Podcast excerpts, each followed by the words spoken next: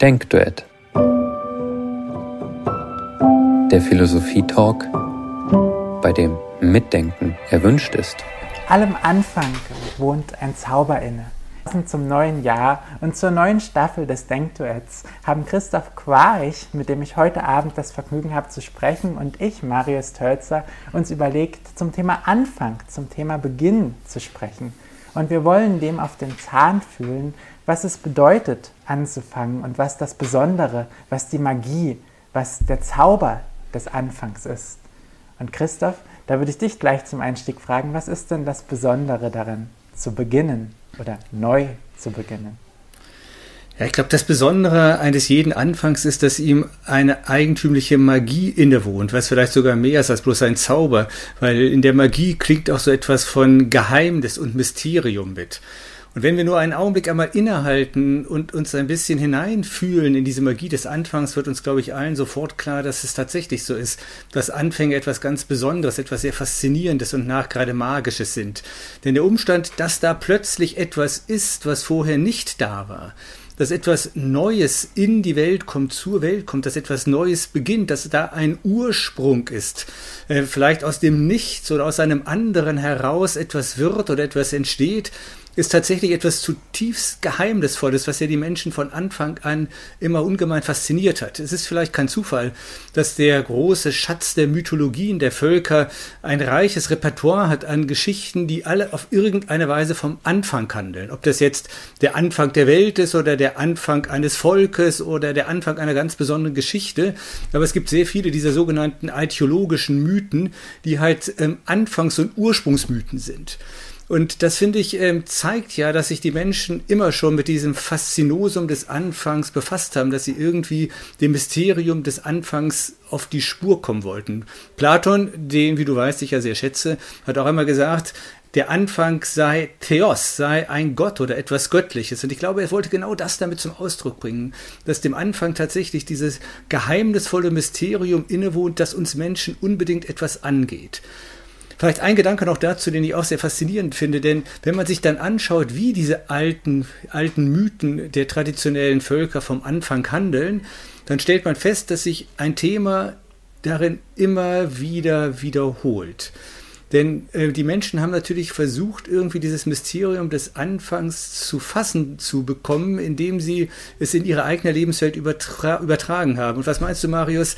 Was ist das für ein Motiv, was immer wieder ganz häufig in diesen Anfangsmythen auftaucht, wenn es darum geht, von dem Ursprung von etwas zu erzählen? Womit haben die Menschen das in Verbindung gebracht? Was würde dir einfallen? Ich denke, es ist etwas Gegebenes, etwas Unverfügbares, etwas, was über einen hineinbricht, aber was bedeutungsvolles, was, was Bedeutung gibt und Richtung und Identität. Oft. Ja, ja, ganz sicher. Aber welches Bild, welche Metaphern haben die Menschen verwendet, um Anfangsgeschichten zu erzählen? Wasser? Wasser hat sehr viel damit zu tun, ja, klar. Also Thales von Milet, der sagte, alles Leben kommt aus dem Wasser. Äh, und vielleicht gehen wir noch einen Schritt weiter und denken ähm, tatsächlich an etwas sehr Menschliches, nämlich, wenn man so will, an das Fruchtwasser. Denn es ist tatsächlich die Geburt, die immer in den alten Mythen da auftaucht, wo es um Anfänge geht. Manchmal ist es, dass irgendwie ein großer, mysteriöser Weltenvogel ein Ei legt, aus dem dann der Kosmos entspringt. Oder es sind tatsächlich die Geburtsgeschichten, wie auch in der griechischen Mythologie, dass eben Gaia, die große Erdmutter, aus sich heraus dann ihren Gemahl Uranus gebiert, mit dem sie dann wiederum die Titanen zeugt und so die Welt überhaupt in Gang kommt. Aber die Geburt, ist eine menschliche Erfahrung des Anfangs, die offenbar von einer so existenziellen Wucht ist, dass sie nachgerade äh, die mythologische, ich will mal sagen, das mythologische Kernthema darstellt, um diesem Zauber, dem Geheimnis der Magie des Anfangs Ausdruck zu verleihen. Und auch bei der Geburt merkt man, dass der Anfang etwas Unverfügbares ist, dass man gewisse Dinge planen und abschätzen kann, aber dass immer ein wenn nicht sogar der Großteil davon etwas ist, über das wir keinerlei Kontrolle haben. Oder genau. du hast die ganze Zeit von Geheimnis und Mysterium gesprochen. Also es ist etwas, das über das hinausgeht, was in unserem Greifbaren liegt, der Beginn. Genau, und ich glaube, äh, das ist genau der Grund dafür, weshalb es eben auch für die alten Völker so naheliegend gewesen ist, diese Anfangsmythen oft als Geburtsmythen oder als Geburtsgeschichten zu erzählen. Und was mich nun wiederum sehr fasziniert, ist, dass dieses Motiv ja vielleicht ähm, uns auch die Brücke bauen hilft von, wenn man so will, den kosmologischen Mythen des Anfangs, die wir jetzt kurz gestreift haben, hin zu der menschlichen Urerfahrung des Anfanges. Denn tatsächlich ist es ja so, dass wir alle irgendwann mal als Anfänger auf die Welt gekommen sind. Und zwar als Anfänge, die, wie du gerade gesagt hast, natürlich vollkommen unvorhersehbar gewesen sind. Ja, bei der Geburt weiß eben niemand, was wirklich dabei herauskommt, selbst wenn wir noch so viele Ultraschallbilder und Prognosen vorher uns bereits haben äh, zukommen lassen. Am Ende des Tages ist es immer etwas Unberechenbares, Unkalkulierbares, Unvorhersehbares, was in diesem Ereignis der Geburt geschieht. Und das war natürlich für die alten Völker, von denen wir gerade gesprochen haben, in einem noch viel größeren Maße der Fall, als das jetzt der Fall ist oder als das heute der Fall ist. Und in dem Zusammenhang würde ich gerne auf eine philosophische Autorin, ich glaube, es ist kein Zufall, dass es eine Autorin ist, zu sprechen kommen, die gerade dieses Thema der Geburt und des Uranfänglichen, das einem jeden Menschsein insofern eingezeichnet ist, als wir Geborene sind, die ganz besonders auf dieses Thema hingewiesen hat in ihrer philosophischen Anthropologie, nämlich Hannah Arendt. Hannah Arendt hat in ihrem großartigen Buch Vita Activa, The Human Condition im englischen Original, ähm, eine Passage, in der sie den Begriff der Natalität einführt. Der Natalität, also der Gebürtigkeit, wie sie es auch selber übersetzt. Das finde ich ist, ist zutiefst faszinierend. Denn Hannah Arendt hat es, glaube ich, ganz gezielt ähm, diesen Begriff gewählt, um sich damit auch ein Stückchen gegen ich sage es jetzt mal tatsächlich, gegen eine ganze Phalanx von männlichen Kollegen abzuheben, die bei ihrer philosophischen Anthropologie immer sehr stark auf die Endlichkeit, die Sterblichkeit und die Mortalität des Menschen abgehoben haben. Was ja auch richtig ist, wir Menschen sind alle sterblich, aber wir sind eben auch gebürtig. Und das ist etwas, was Hannah Arendt, und ich glaube, es ist eben kein Zufall, dass es eine weibliche Denkerin gewesen ist, die diesen Aspekt herausgearbeitet hat. Ähm, wir sind eben genauso auch durch unsere Gebürtigkeit ausgezeichnet. Und wenn du erlaubst, äh, Marius, würde ich gerne ein Zitat aus Vita Activa hier einbringen, weil es auf so wunderbare Weise den Gedanken nahelegt, dass, oder den Gedanken illustriert, der für sie von zentraler Bedeutung ist, nämlich, dass wir Menschen dadurch ausgezeichnet sind, dass wir gebürtig sind. Nur zu, nur zu, Christa. Also hier steht Folgendes geschrieben. Weil jeder Mensch aufgrund des Geborenseins ein Initium, ein Anfang und Neuankömmling in der Welt ist, können Menschen Initiative ergreifen, Anfänger werden und Neues in Bewegung setzen. Ich finde das fantastisch, ja. Es ist ja so naheliegend und erstaunlicherweise hat sich eigentlich in der, in der großen Riege der Philosophen des Abendlandes niemand vorher so entschieden über dieses Faktum der Gebürtigkeit oder der Natalität Gedanken gemacht. Wir Menschen kommen als Anfänger zur Welt. Jeder von uns ist irgendwann ein Neuanfang gewesen.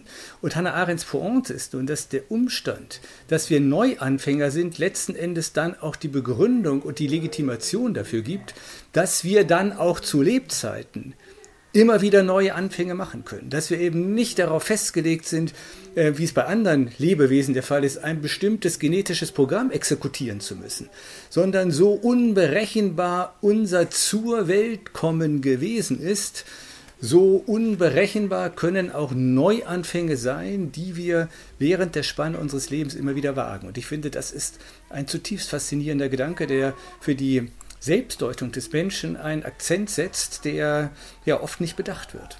Dann wird die Geburt eine, ein Symbol für die Freiheitsdimension der menschlichen Existenz, wenn ich das richtig verstehe. Ja, nicht nur ein Symbol, auch ein Symbol, aber darüber hinaus auch tatsächlich ein Garant der menschlichen Freiheit. Ja, denn ähm, man kann es sich eben auch nochmal so vor Augen führen, dass wir den Gedanken, den Hannah Arendt in der philosophischen Anthropologie einführt, äh, rückbeziehen auf das, was wir heute inzwischen auch aus der Neurophysiologie, also aus der Hirnforschung wissen, mhm. die uns ja lehrt, dass das menschliche Gehirn über eine, eine, eine beispiellose Plastizität verfügt. Das heißt ja, dass wir die neuronalen Verschaltungen in unserem Gehirn bis an unser Lebensende tatsächlich immer aufs Neue rekonfigurieren können. Das heißt eben, dass wir, anders als zum Beispiel eine Spinne, äh, nicht mit einem speziellen genetischen Programm auf die Welt kommen, das wir dann getreulich exekutieren müssen, wo es dann auch keine Freiheit gibt, daraus auszusteigen. Die Spinne kann eben nicht entscheiden, nö, ich baue keine Netze, sondern ich gehe lieber einkaufen. Ja? Aber wir können das, ja? wir können immer wieder neu anfangen. Wir können immer auch anders. Das ist die, wenn man so will, die gute Nachricht der Neurophysiologen. Und das ist eben etwas, was Hannah Arendt in ihrer philosophischen ähm, Anthropologie äh, letztlich rückbindet an dieses Faktum, dass wir als unberechenbare, unkalkulierbare und unkalkulierbare und darum auch auf kein Programm festgelegte individuelle Wesen zur Welt kommen, die dann natürlich im Rahmen der Spielregeln, die uns die Genetik vorgibt, aber doch ein höchst individuelles und eigenes Leben führen können und darin auch immer wieder Neuanfänge wagen können. Aber darf ich danach fragen, wie wie sind die Dimensionen gesetzt? Bedeutet das, dass ich ganz darüber verfügen kann, dass ich entscheiden kann, ich möchte der und der sein und dann werde ich der? Habe ich die Freiheit, mich selbst zu erfinden, gänzlich? Ja, das ist natürlich eine wirklich schwierige Frage, ähm, weil natürlich derjenige, der sich da gegebenenfalls es wäre so oder neu erfindet, ja doch derjenige sozusagen bleibt, der er war, bevor er sich neu erfunden hat. Also irgendwie schleppen wir uns natürlich immer auch mit, ja. Und wir können ja auch nicht unser Gehirn einfach mal während der Reise austauschen, sondern eben allenfalls auch ähm, die bereits vorhandenen neuronalen äh, Verbindungen und Verknüpfungen neu konfigurieren oder umbauen. Aber ich glaube, und das ist, ist auch sehr faszinierend, wenn wir da jetzt mal ein bisschen tiefer ran einsteigen wollen. Ich glaube, es gibt eben sehr unterschiedliche Grade von Anfängen. Mhm. Es gibt, wenn man so will, anfänglichere Grade und weniger anfängliche Grade. Ähm, und so gesehen würde ich deine Frage damit beantworten. Ähm, ich glaube, es gibt Situationen im Leben, wo wir tatsächlich sehr grundlegende Veränderungen und Kurskorrekturen in unserer Biografie vornehmen können, ähm, wo vielleicht sogar unsere Freunde oder Bekannten zu uns sagen, Mensch, man erkennt dich ja gar nicht mehr wieder. Ja, soll es schon auch geben. Ähm, es kann aber auch ähm, andere, kleinere, vielleicht weniger tiefgreifende, aber nichtsdestotrotz auch sehr bedeutungsvolle Anfänge geben. Hm, das klingt mir erstaunlich stark schon nach Dialektik, wenn man sich selbst immer mitschleppt und trotzdem neu beginnt. Ja, in gewisser Hinsicht schon. Also vielleicht können wir es ja mal versuchen, so ein bisschen zu sortieren. Also ich habe mir im Vorfeld auch äh, einige Gedanken darüber gemacht, welche unterschiedlichen Kategorien oder Begrifflichkeiten für Anfänge wir eigentlich kennen. Ne? Und als jemand, der ja auch immer wieder mit Unternehmen zusammenarbeitet, ist mir dann das erste Mal der Begriff der Innovation eingefallen. Ne? Ähm, davon reden ja irgendwie äh, die, die Business-Leute Tag und Nacht. Ja, wir müssen unbedingt innovativ sein. Ja, wir brauchen neue Innovationen, um auf dem Markt bestehen zu können. Ja, was ja auch alles gut und schön ist. Aber diese Innovationen sind oft ja nichts anderes als das, was dann im nächsten Atemzug auch gleich als Optimierung bezeichnet wird. Das heißt, es geht eigentlich nur darum, etwas, was bereits besteht, was man schon kennt, vielleicht eine Stufe weiter zu entwickeln, ähm, was ja natürlich auch etwas Neues bedeutet, aber wenn wir ganz ehrlich sind, so richtig neu dann eben auch nicht ist. Ne? Etwas anders ist es schon bei der Form des Anfangs, die man vielleicht als die, als die Evolution bezeichnen kann. Und das führt uns dann auch in die Richtung ähm, der Dialektik, von der du gerade gesprochen hast. Hm?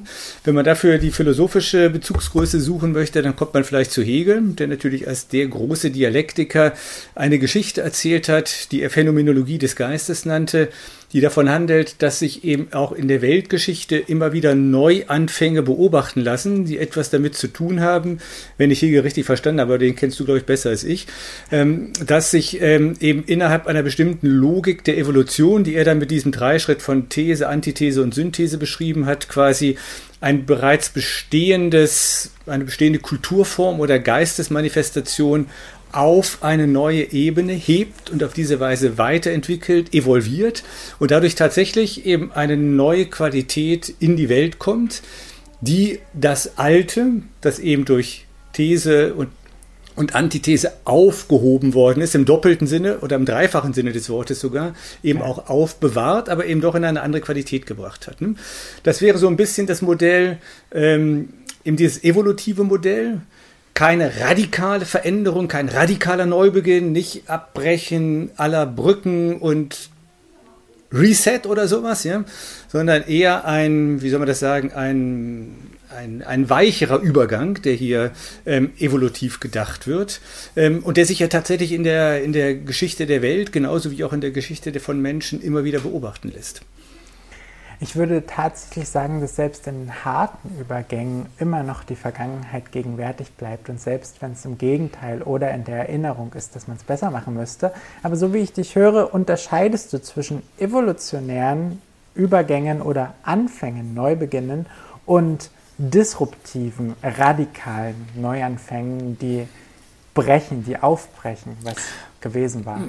In der Tat, das tue ich, aber so weit war ich jetzt noch gar nicht. Ja? Ähm, denn die, die Evolution ähm, und die Innovation, sagen wir mal, gehören für mich eher so zu diesen weicheren Formen der Übergänge. Und ich würde, bevor ja. ich gleich zur Disruption komme, noch eine, eine dritte Spielart mit dazu nehmen, die aber schon etwas radikaler wird, die mich persönlich gerade besonders beschäftigt. Deswegen ist sie mir, glaube ich, auch überhaupt nur eingefallen, nämlich die Renaissance oder die mhm. Wiedergeburt. Ähm, ich lese nämlich gerade ein wirklich sehr spannendes Buch, by the way, kann ich jedem empfehlen, äh, von einem Autor, dessen Vorname mir gerade entfallen ist. Er heißt Greenblatt und er heißt Die Wende und handelt von der Entstehung äh, der Renaissance.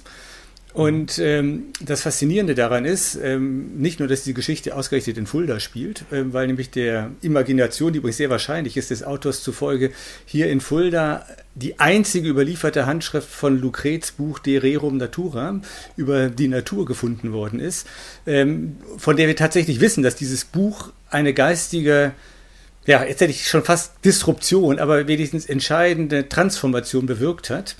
Ähm, und was, was hier das Faszinierende ist, ist, ähm, dass quasi in einer Renaissance ein Geist wiedergeboren wird, dass etwas aus der Vergangenheit zu neuem Leben erweckt wird, was dann eine, eine, eine Kraft und eine Energie mitbringt, die eine bestehende geistige Ordnung oder eine bestehende Struktur tatsächlich zu modifizieren vermag. Und ich meine, man muss sich jetzt immer wieder klar machen, die Renaissance ist so eine, eine magische Zeit des Neuanfanges. Nach tausend Jahren Dominanz der, der, der, der römisch-katholischen Kirche in Europa bricht sich plötzlich ein neues Denken, eine Bahn, eine Wiedergeburt findet statt, ein anderer Geist weht. Auf das Thema des Geistes würde ich gleich auch gerne nochmal zu sprechen kommen.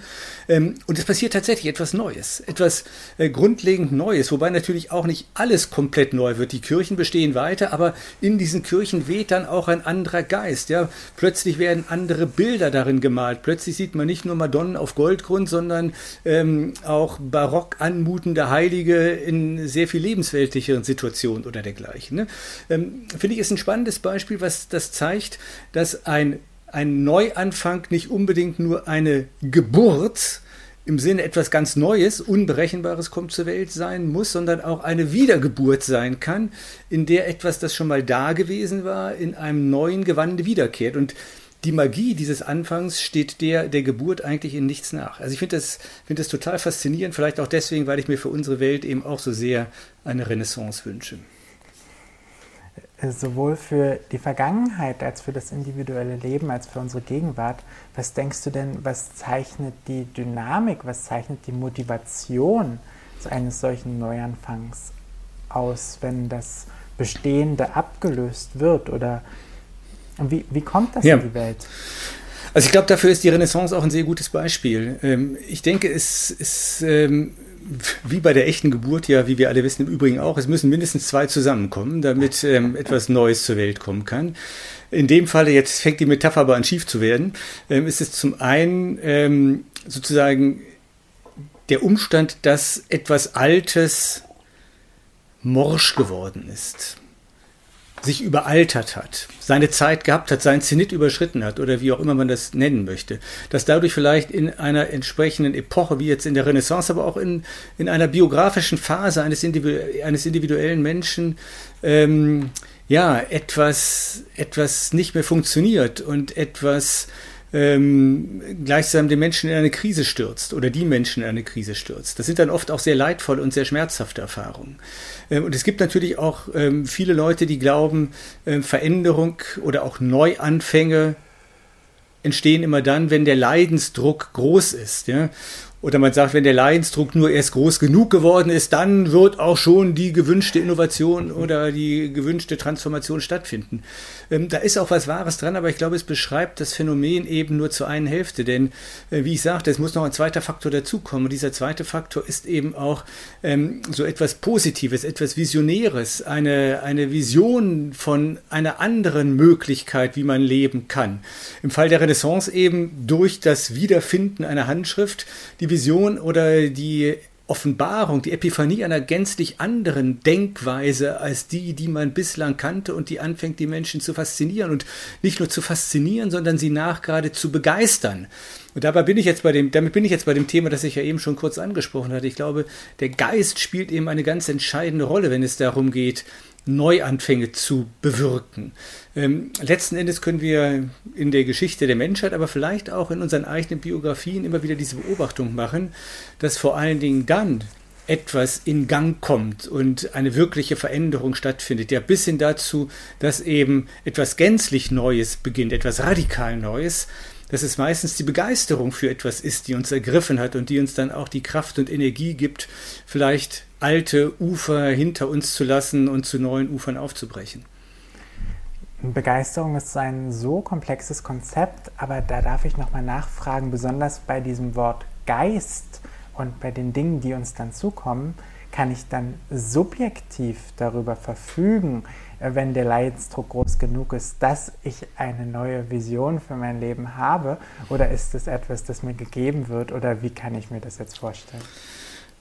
Also, um gleich eine Antwort auf deine Frage zu geben, letzteres ist nach meinem Dafürhalten der Fall. Ähm, am Ende des Tages, und das ist eben das Schöne, dass durch das Wort Begeisterung ja von der deutschen Sprache auch sehr deutlich vermittelt wird, ähm, werden genau. wir von einem Geist ergriffen, eben begeistert. Und äh, wir können uns eigentlich nicht an uns selbst begeistern. Das können nur wirkliche ausgemachte Narzissten, wie vielleicht ein Donald Trump oder so. Ja?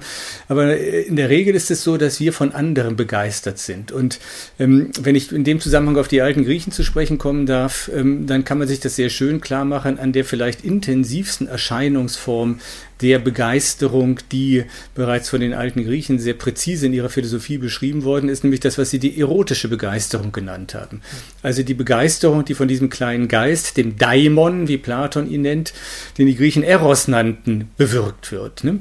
Ähm, der auch nicht zufällig als eine geflügelte Wesenheit dargestellt wird, weil sie die Menschen so sehr zu begeistern vermag, dass sie das Gefühl haben, dass ihnen nach gerade Flügel wachsen, so dass sie eben aufbrechen können, auch äh, Bestehendes hinter sich lassen können, so wie man es eben nur kann, wenn man wirklich Flügel in sich trägt. Ja? Und die Begeisterung des Eros, ich glaube, das ist eben etwas, was wir auch alle wissen, ähm, das ist nichts, was wir aus eigener Kraft, aus eigenem Wollen erwirken können, ja? sondern das tatsächlich über uns kommt, in der Begegnung mit jemandem oder mit etwas, das uns gleichsam hinreißt und eben im strengen Sinne des Wortes begeistert.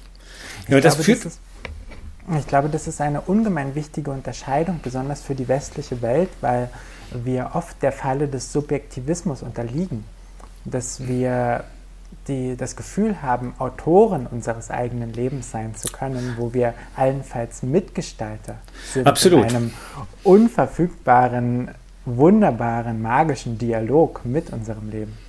Da bin ich, bin ich, bin ich vollkommen einverstanden mit dir. Und deswegen glaube ich eben auch, um nochmal auf deine Ausgangsfrage zurückzukommen, dass wir uns eben streng genommen nicht wirklich selbst erfinden können. Ne? Wir können ähm, von uns aus, glaube ich, die Bereitschaft aufbringen und manchmal ist diese Bereitschaft erzwungen, weil eben tatsächlich etwas Altes kaputt gegangen ist, weil etwas Altes zerbrochen ist, ähm, uns dem Wandel zu öffnen uns auf neue Wege zu begeben oder auf neue Wege einzulassen. Nicht? Das, das ist schon der Beitrag, den wir eben auch leisten können. Aber es kommt halt dann doch immer etwas dazu, dass wir nicht unseren eigenen Machenschaften oder bestimmten Methodiken oder Techniken verdanken, sondern ja, was man vielleicht in einem alten religiösen Sprachgebrauch als Gnade bezeichnet hätte. Also es wird uns etwas, etwas geschenkt. Ja? Und ähm, diese, diese Neuanfänge, die wir, die wir wagen können, ähm, die sind dann eben letzten Endes nichts anderes als unsere Art und Weise, wie wir auf das, was uns gegeben ist, Antwort geben. So gesehen, dass wir uns gar nicht so sehr selber finden, sondern vielleicht immer wieder aufs Neue finden lassen, um daraus dann auch einen Neuanfang generieren zu können. Ich fand es sehr schön, dass du äh, zuvor schon gesagt hattest, dass immer zwei zusammenkommen müssen. Und jetzt sprichst du von Antwort geben. Also wie können wir uns dann unser Leben vorstellen, wenn es Neuanfänge sind? Das ist ja dann wie ein Gespräch zu führen, quasi. Ja, im Prinzip schon. Und das ähm, ist vielleicht auch der Grund, äh, weshalb letztlich wir auch in den Neuanfängen immer ein Stück von uns mit hineingeben oder auch ein Stück von uns mitnehmen, weil wir es ja sind, die letzten Endes auf das, was uns gesagt wird, auf das, was uns begegnet, auf das, was uns berührt, hinreißt oder angeht, eben eine neue Antwort finden, eine Antwort, die wir vielleicht so vorher noch nicht gekannt haben. Aber das geschieht eben in der Regel erst dann, wenn uns auch in der Welt da draußen etwas Neues begegnet, eben ein neuer Anspruch an uns ergeht oder uns etwas Neues begegnet, was uns in Begeisterung zu versetzen vermag und auf diese Weise dann eben diesen Transformationsprozess in uns ins Rollen bringt. Also es ist quasi, ähm, um noch einmal auf diese Ursprungs-Anfangsmetapher zurückzukommen, als ob wir tatsächlich durch einen Geist, der uns in der Welt begegnet, befruchtet werden müssten, um einen neuen Anfang aus uns oder auch eine Wiedergeburt aus uns heraus gebären zu können. So gesehen würde man immer sagen, gehört eben das, der, dieser Zauber des Anfangs ähm, letztlich in die Rubrik der Konversation, die wir Menschen führen, ähm, und nicht so sehr in die Rubrik, sagen wir mal, des menschlichen Machens, Könnens, Herstellens, Erwirkens und dergleichen. Denn ähm, wenn wir glauben, quasi aus eigenen Kräften heraus neu anfangen zu können, werden wir, glaube ich, über die Optimierung oder die Innovation einfach nie hinauskommen. Und die, ähm, diese Magie, diesen Zauber des ursprünglichen, anfänglichen Anfangens, der wie eine neue Geburt unserer selbst ist, den werden wir so nie erfahren können. Also ganz platt gefragt, ist dein Anfang aktiv oder passiv? Ja, ich würde sagen, eben eine Mischung aus beidem. Ja? Ähm, genauso wie Zeugung ähm, auch eine Mischung aus Aktion und Passion ist, wenn man so will. Ja? Ähm, ich glaube, es gehört eben tatsächlich beides dazu. Die Bereitschaft, sich quasi finden zu lassen und der Mut, sich auf der Basis dessen, was uns da gefunden hat, dann eben zu einem gewissen Grad auch selber zu erfinden. Man kann das vielleicht auch nochmal ähm, weil wir mit den Mythen begonnen haben, könnten wir auch mit den Mythen enden, in Beziehung setzen zu der, ja, vielleicht zu der mythischen Gestalt der griechischen Mythologie, die wie keine andere dieses Thema des Neuanfangs quasi zu einer Person verdichtet hat, nämlich Dionysos. Der Gott Dionysos ist eigentlich der Gott der Veränderung, der Transformation, des Neubeginns äh, und des Wandels und wo immer er sich manifestiert, wo immer das Dionysische in den Lebenskreis des Menschen tritt, da wird eine Veränderung und ein Neuanfang erwirkt. Und da sind wir nun am Ende dann doch bei dem Thema, das du anfangs schon mal kurz angesprochen hast, nämlich der Disruption. Weil da, wo Dionysos auftaucht, kommt es eben zu dem, und das heißt ja Disruption wörtlich eigentlich, oder so wird es zumindest immer definiert, dann kommt es zu der schöpferischen Zerstörung. Ne? Dionysos ist auch ein, zerstörerischer, ein zerstörerischer Gott. Ähm, es kann sein, dass unter seinem Andrang eine bestehende Ordnung äh, komplett in die Knie gezwungen wird, ähm, aber immer damit eben wirklich ein neues Leben wachsen und gedeihen kann. Und ähm, dieses dionysische Geschehen ist in diesem Sinne eben auch ein zutiefst fruchtbares. Und die Mythen, ähm, die von Dionysus handeln, kreisen auch immer wieder um das Thema, bei dem wir gerade waren. Deswegen passt es hier, glaube ich, auch ganz gut hin. Nämlich, dass ähm, Dionysos halt kommt, oft auch ungerufen, ungewollt, ja, er kommt über die Menschen, schlägt sie manchmal auch mit dem, was ihnen Wahnsinn zu sein scheint. Ähm, und ob nun dieser Andrang des Dionysischen zu einem fruchtbaren Neuanfang, zur Geburt von etwas Neuem wird oder nicht, hängt daran, ob man bereit ist, sich dem Andrang des Dionysischen zu öffnen, vielleicht auch ihm hinzugeben oder ob man Widerstand leistet. Wer Widerstand leistet, da ist der Mythos eindeutig, erleidet zumeist das Schicksal, zerrissen zu werden. Das ist dann nur noch Zerstörung, ohne Schöpferisches.